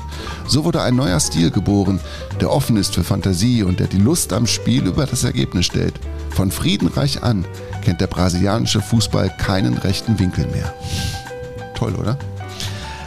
Also Aber wenn du so schreiben kannst und über Fußball schreiben, ich finde es einfach, ich liebe diese Texte. Ja, ja, absolut. Aber es kamen dann doch wieder Trainer, die eher den rechten Winkel sahen. Ja, Parella stimmt. ist äh, einer Ja. davon. Ja, der wurde ja Pajera. Ja, Parella. Äh, 94 Weltmeister im Elfmeterschießen gegen Italien. Er selber äh, sagte, Trainer in Brasilien zu sein, ist der schlimmste Job, den es gibt. Du musst dir vorstellen, der wird Weltmeister 94, verliert dann völlig unbedeutendes Spiel gegen die USA im gleichen Jahr und fährt nicht mehr zurück nach Brasilien, wird komplett mit Schimpf und Schande vom Hof gejagt. Mario Zagallo, total erfolgreich. 70 ist er ja Weltmeister geworden als Trainer, als Spieler auch. Und äh, er sagte, als er dann in Verantwortung war, zum Beispiel 98, als sie gegen die Niederlande spielten, die haben ja nicht nur das Finale verloren, sondern gegen Niederlande haben sie ja gewonnen. Hätten wir äh, da verloren, wäre ich zu Hause geköpft worden. Ja. Oder äh, Luis Felipe Scolari, wir haben eben über dieses 1 zu 7 gesprochen, das war für ihn ja Armageddon. ja, wirklich, ne? Der hat dann wiederum äh, 2002 dieses Finale gewonnen. Also er kennt beide Seiten. Ne? Also das ist schon in Brasilien äh, so ein Ding mit den Erwartungen. Also das, das muss man sagen. Und das führt mich zu einem, über den ich schon mit dir sprechen will. Weil man, man äh, jetzt deinen Kindern erzählt, hey Ronaldo, denken alle an Cristiano, auch meine. Und wenn du äh, das auch googelst, kommst du immer zu Cristiano. Aber der andere Ronaldo, der war ja überragend. Ich habe mir nochmal so Spielsequenzen angeguckt, als er bei PSV Eindhoven war oder später das erste Jahr in Barcelona, wo er alles in Grund und Boden gespielt hat. Das war ja auch ein überragender Spieler, der in der Seleção drei Turniere mitgemacht hat. Ich habe mit ihm immer verbunden 98, ja, das verlorene Finale gegen Le Bleu, das, das 0 zu 3, es war ja ein ganz verheerendes Finale der Brasilianer. Ronaldo stand da auf dem Platz und war nicht ganz bei Sinn. 2002, als er den Titan überwunden hat mit seinem Tor. Aber was ich gar nicht mehr so richtig am Schirm hatte, war, dass der 17-jährige 94 dabei war. Wusstest du das noch? Nee. Aber ich habe den tatsächlich als 17 also ich habe ihn auf jeden Fall im Trikot vom PSW, Hm? habe ich ihn im UEFA-Pokal in Leverkusen mal gesehen. Also, ach, echt? Ich glaube, das Spiel ging, das war ein ganz spektakuläres Fußballspiel. Ich müsste jetzt nachgucken, aber ich meine, es wäre 4-4 ausgegangen. Und ähm, damals war der schon eine ganz große Verheißung und wir sind nur deswegen hingegangen, weil uns, meine, warum hätte ich mir sonst? Ja, und der ist äh, seinem großen Idol Romario eigentlich hinterhergegangen. Der wechselte auch zum PSV Eindhoven und dann nach Barcelona. War das Sprungbrett, ne? War das Sprungbrett. Übrigens, die, dieser Romario ist auch so, finde ich, fast ein vergessenes äh, brasilianisches Fußballgenie. Hat man gar nicht mehr so auf dem Zettel. Der wurde Ja. mal gefragt, der war trainingsfaul ohne Ende. Mhm. Und er wurde nach seinen Hobbys gefragt und da sagte er schlicht und einfach, ja, Fußball und Sex. Ja. Und äh, das sind so Geschichten in Brasilien. Äh, und äh, da gibt's ja auch äh, Entführungen. Sein Vater wurde mal dann entführt. Von Romario? Ja, ja, aus wirklich einfachsten Verhältnissen. Sein Vater wurde dann entführt. Das ist in Brasilien halt so. Und dann wurde Lösegeld verlangt. Aber Romario brauchte nur zwei, drei Telefonate, weil er, glaube ich, mit der brasilianischen Halbwelt verbunden war. Und dann, zack, tauchte ohne Lösegeld sein Vater wieder auf. Das sind so Geschichten. Ja, und dieser Romario, der spielte ja 94 und äh, wenn du guckst, äh, er wurde Spieler des Turniers 94, er wurde Weltmeister und äh, der junge Ronaldo wurde dem Pereira äh, aufs Auge gedrückt. Also die brasilianische Öffentlichkeit sagte, du musst diesen 17-Jährigen mitnehmen. Und der Pereira hatte da überhaupt keinen Bock drauf. Und weißt du, was der gemacht hat? Der hat ihm die Rückennummer 22 gegeben. Und das war eigentlich die Rückennummer des Ersatztorhüters, um einfach zu dokumentieren, Spielst ich eh habe hab keinen Bock auf dich, Ja. du spielst eh nicht und weißt du was, Höchststrafe, du gehst auf ein Zimmer mit dem Romario. Ja, und die waren Zimmernachbarn, aber die wurden dann auch tatsächlich Freunde und spielten auf dem Platz relativ erfolgreich dann zusammen. Aber 94 wurde er halt, äh, ich sag mal, im Beiboot Weltmeister schon einmal. Und dann ging es 98 weiter. Und ich weiß nicht, hast du das noch in Erinnerung mit, mit dem Finale? Ich meine, der, der spielt ja eine gute, gute Weltmeisterschaft, aber er war ja das Gesicht der Nike-Weltkampagne. Also Ronaldo Absolut, ja. musste spielen. Also er hat einige Stunden, bevor es dann losgehen sollte im Stade de France, hat er einen Krampfanfall gehabt. Das zumindest ist belegt. Und ähm, es sah alles danach aus, als könnte er nicht spielen. Und ich meine, wir wissen ja, wie emotional brasilianische Fußballer auch bei so einem Finale sind oder bei großen Spielen. Ne? Also wenn du dich nur daran erinnerst, wie, wie die aussahen, als 2014 im Halbfinale die Hymne abgespielt worden ist, da konnte man ja auch schon irgendwie das fühlen, dass das nicht gut gehen kann, weil da einfach zu viele Emotionen im Spiel waren. Und so muss das 98 auch gewesen sein, nachdem die Spieler das auch erlebt hatten, wie Ronaldo da quasi zusammengebrochen ist mit Krämpfen. Aber wirklich, also er saß da äh, mit Roberto Carlos im Zimmer und dann äh, hat er den gesehen, um 14 Uhr war das. Am Abend wurde das Finale gespielt und dann rannte der Carlos raus und sagte, Ronaldo, er stirbt, er stirbt und da äh, wirklich wurde um sein? Leben gekämpft. Hm? Das hat er gerufen, er Ja, stirbt. er stirbt, er stirbt. Und dann haben sie ja ihn nicht wiederbelebt, aber es war dann äh, so, dass äh, er natürlich behandelt wurde. Und äh, dann ging es zum Arzt und aber um 16.30 Uhr war Ronaldo dann bei der Teambesprechung. Und äh, dann war aber eigentlich klar, er kann überhaupt nicht spielen. Und die Mannschaft fuhr ohne ihn ins Stadion. Aber im Hintergrund muss, also das ist, äh, es ist nicht erwiesen, aber Nike hatte äh, damals einen Riesenvertrag mit der Seleção abgeschlossen über 10 Jahre, 330 Millionen und sie haben sich äh, reindiktieren lassen in den Vertrag, die Brasilianer, dass bei acht Spielern Nike Mitspracherecht hat, wer spielt. Und da gab es auch noch den Verbandsboss Teixeira, der ständig bei den Sponsoren von Nike da rumtonte und sagte, wenn Das ihr war nicht auch das ein ganz aufrechter Demokrat übrigens, der Teixeira. naja, der hat ja dann später auch wirklich 13 ähm, Anklagepunkte durchgebracht bekommen. Also da ging es um Steuerbetrug, Veruntreuung, alles Mögliche. Und er war übrigens der Schwiegersohn von Joao Avalanche. Über den haben wir an anderer Stelle auch schon mal gesprochen. Ne? Ja, der hatte doch, die, der war doch ganz engagiert im Waffenhandel unterwegs, So, wenn ich mich richtig erinnere. also es gab also hinter den Kulissen ein dringendes Bedürfnis, diesen Ronaldo in diesem Finale antreten zu lassen. Man glaubt, dass das eine Reaktion gewesen sei seines Körpers auf Xylocain. Das äh, Gerücht hält sich, Wo- dass er wo- deswegen diesen Krampf bekommen hat. Was, ist das ein Allergikum oder Antiallergikum? Oder Nee, ich glaube, da wird es um Schmerzen gegangen sein so. einfach. Ne?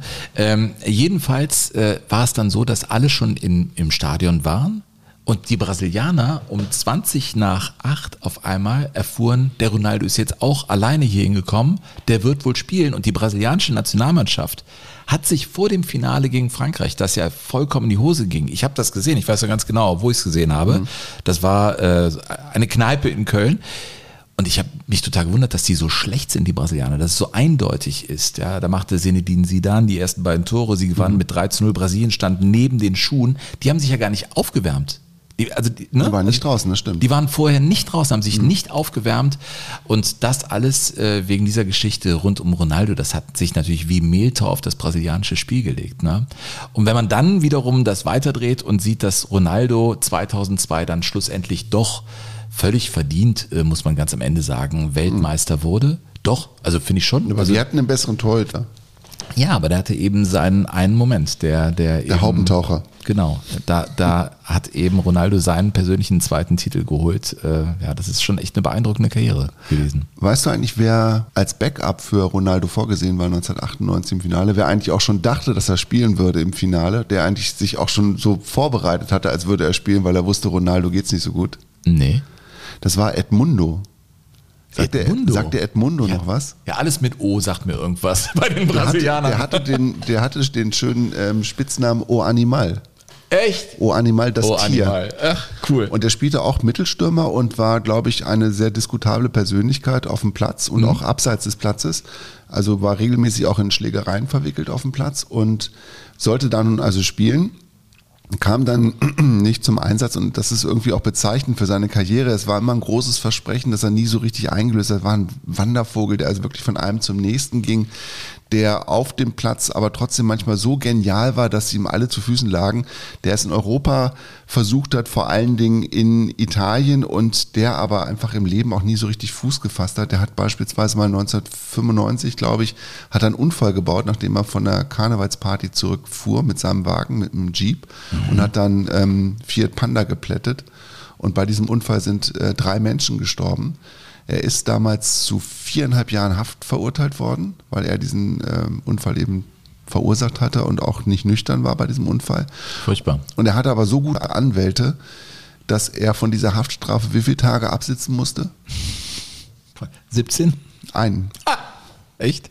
Ja. Du gehst jetzt einen da rein und dann, dann reicht das jetzt auch. Ja, danach hat er dann irgendwie ein bisschen die Kurve gekriegt sportlich und Ja. ist dann besser geworden und hat dann auch sich mehr auf den Fußball konzentriert. Dann ist er nach Florenz gegangen und hatte da Giovanni Trapattoni als Trainer. Und die Fiorentina hatte das, die große Sehnsucht, endlich Meister zu werden. Und sie hatten gedacht, sie kriegen das hin, weil sie hatten jetzt Edmundo, einen der besten Stürmer der Welt, und Battistuta, den Argentinier, Battigol und war noch Tabellenführer ganz lange. Dann verletzte sich Battistuta schwer und zwar, ich glaube, im Winter. Und kurz darauf verschwand auch Edmundo. Warum? Weil er in seinem Vertrag drinstehen hatte, dass er zum Karneval zurück nach Rio darf. Nee. Und du bist Tabellenführer, dein bester Stürmer verletzt sich und dein zweitbester Stürmer oder genauso guter Stürmer verlässt dich, weil er Karneval feiern will. Das war die asozialste, das asozialste Verhalten, was es, glaube ich, jemals im internationalen Spitzenfußball gegeben hat. Und dann ist der einfach abgehauen, der, der Edmundo. Edmundo. Und ist dann später wiedergekommen, aber hat dann auch bei ähm, Giovanni Trapattoni nicht mehr so richtig Fuß fassen können. Und noch eine kurze Episode zu Romario. Die waren auch Buddies tatsächlich, Edmundo und Romario. Und Romario hatte an irgendeinem Strand, es gibt ja relativ viele Strände in Rio, hatte der so eine Strandbar, die ziemlich prominent war. Und eines Tages war Edmundo eben auch da und musste dann zwischendurch irgendwann mal aufs Klo, kam zurück, Zornesröte im Gesicht. Warum? Weil Romario an der Männertoilette eine Karikatur von Edmundo aufgehängt hatte. So, dann hat O Animal gesagt, hey Romario, das geht nicht, häng das wieder ab. Und Romario hat sich geweigert. Und von diesem Tag an war das Tischtuch zwischen Romario und Edmundo zerschnitten. Und Wegen haben- so einer- wegen so einer Lappalie, die sollten eigentlich auch zusammen Fußball spielen bei Vasco da Gama. Ja. Hat dann noch so halbwegs funktioniert, aber die Öffentlichkeit bekam das natürlich mit. Es wurde ein Rosenkrieg ausgetragen in der Öffentlichkeit. In allen, jeder hatte natürlich seine Zeitung, seinen Radiosender und es war ein gefundenes Fressen für die brasilianische wunderbar. Journalie. Überlegt es mal in Deutschland. Ja, ja. Ja. Und dann ist der, der Priester von Vasco da Gama, das war der Vater Lino, ne? Padre Lino, der wurde dann quasi herbeigeholt und sollte die Streithähne wieder versöhnen. Und selbst der hat es nicht geschafft. Ja gut, aber der Romario, also der hatte und hat eben seinen Kopf, der ging dann später auch in die Politik, by the way. Ich weiß gar nicht, was der da oder wie der da in der Politik gearbeitet hat. Der, Ja. der Edmundo übrigens ähm, hat 2002 nochmal eine andere Geschichte mit dem Auto erlebt. Mhm. Und zwar ist dann in seinem Auto, das verschwunden war, ist sein Bruder gefunden worden und der war tatsächlich gewalttätig aus dem Leben gerissen worden. Ach du liebes Und er hat ihn gefunden und die ähm, Leiche seines Bruders war schon halb verwest tatsächlich. Und er war da so, so ähm, aus den Schuhen gehoben, dass er danach noch nicht mal zur Beerdigung seines Bruders gehen konnte. Also es sind einfach... Du hast wieder ein Hupe-Ende ja, aber du, gefunden. Geschichten, Mann, Mann, Mann. Ich, ich habe ein schönes Sven, Ende. es sind Geschichten aus dem Leben in Brasilien. Ich habe ein schönes Ende. Ähm, jetzt, Oh, schleicht jetzt kommt meine, die- jetzt schleicht meine Chefin hier durch den Raum. Ja, Nicht seine Genderpolizei, ja? Äh, Müssen ja. wir hier auch gendern Wir- eigentlich bei dir? Nein, nein, nein. Gar nicht. Ganz, ganz entspannt hier. Äh, Also liebe Hörer, lie- ich hoffe, dass wir auch Hörerinnen haben. das ja? weiß ich, wir haben noch nie... Ähm, ich, es hat noch eine Frau, schreibt uns ja regelmäßig. Ja, vielleicht werden es auch zwei und drei. Du, ich habe ein schönes Ende. Weißt du, warum Ronaldo eigentlich Ronaldo heißt? Äh, Wie seine Eltern drauf gekommen sind? Nein? Kreissaal, die hatten noch keinen Namen. Und der Doktor, der dann irgendwie da war, hieß Ronaldo. Ist so.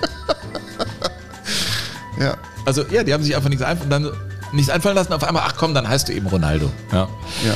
Gibt auch schönere Geschichten, wie Namen zustande kommen, Sven. ja aber wenn es so war bei ihm. Liebe Leute, das war, äh, ich glaube, wir sind mit Brasilien noch nicht durch. Nein, Carlos. Kaiser ist ja auch so ein Name. Also ich empfehle euch da mal irgendwie in die Recherche zu gehen. Also einer, der eigentlich gar nicht Fußball spielen kann, aber eine total wichtige Rolle im brasilianischen Fußball spielt. Ja, Carlos zumindest Kaiser. für das brasilianische Nachtleben. Definitiv. Also das ist so der Verbindungsoffizier der Mannschaft ins Nachtleben. Ne? Richtig, ja. Werden wir nochmal drüber sprechen, glaube ich. Ja. Also Seleção äh, müssen wir vielleicht nochmal anpacken. Äh, Feedback bitte an info at jogo-bonito.de Ja. Info at jogo-bonito.de So moderiert man das, Burkhard. Ey, Du machst das echt gut. Ich finde auch, das klingt so, so natürlich. What's next? What's next? Ähm, du hast einen Vorschlag ähm, eingebracht, den ich gutiere. Der ist durch. Der ist durch unser aus zwei Menschen bestehendes Parlament durch, einstimmig abgenickt. Brüder. Wir machen Brüder. Genau. Also Brüder, mehr Brüder. nicht. Brüder im Fußball. Nicht Brüder im Geist, Werfen wir mal sondern die Brüder Angel raus äh, Richtung Rummenigge, hätte ich Lust zu. Was haben wir noch für Brüder? Äh, Ach, du, es die Krämer, Zwillinge, fände ich auch gut. Kremers Zwillinge. Ja, die Altintop-Zwillinge. Es gibt, Also Brüder. ja, es gibt so viele Brüderpaare, die total spannend und interessant sind. Lass es Brüder machen. Okay, Ey, also Bruder. nächste Folge. Voila, Und Bibi, Bruder. es bedanken sich für heute Burkhard Hupe. Ja, und der, auch der Sven Pistor grüßt recht herzlich. Jogo Bonito. Das schöne Spiel. Der Fußball-Podcast mit Sven Pistor und Burkhard Hupe.